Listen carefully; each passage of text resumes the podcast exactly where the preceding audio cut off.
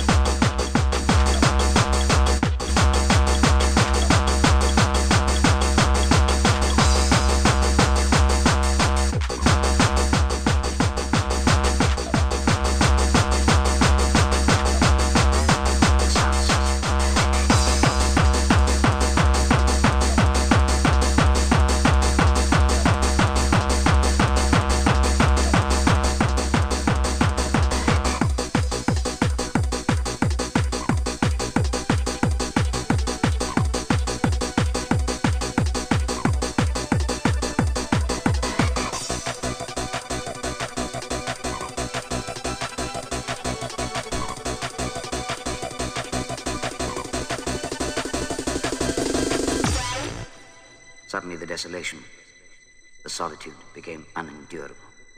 While that voice sounded, London had still seemed alive. Now suddenly there was a change. The passing of something. And all that remained was this gaunt quiet. Abruptly, the sound ceased. The solitude became unendurable.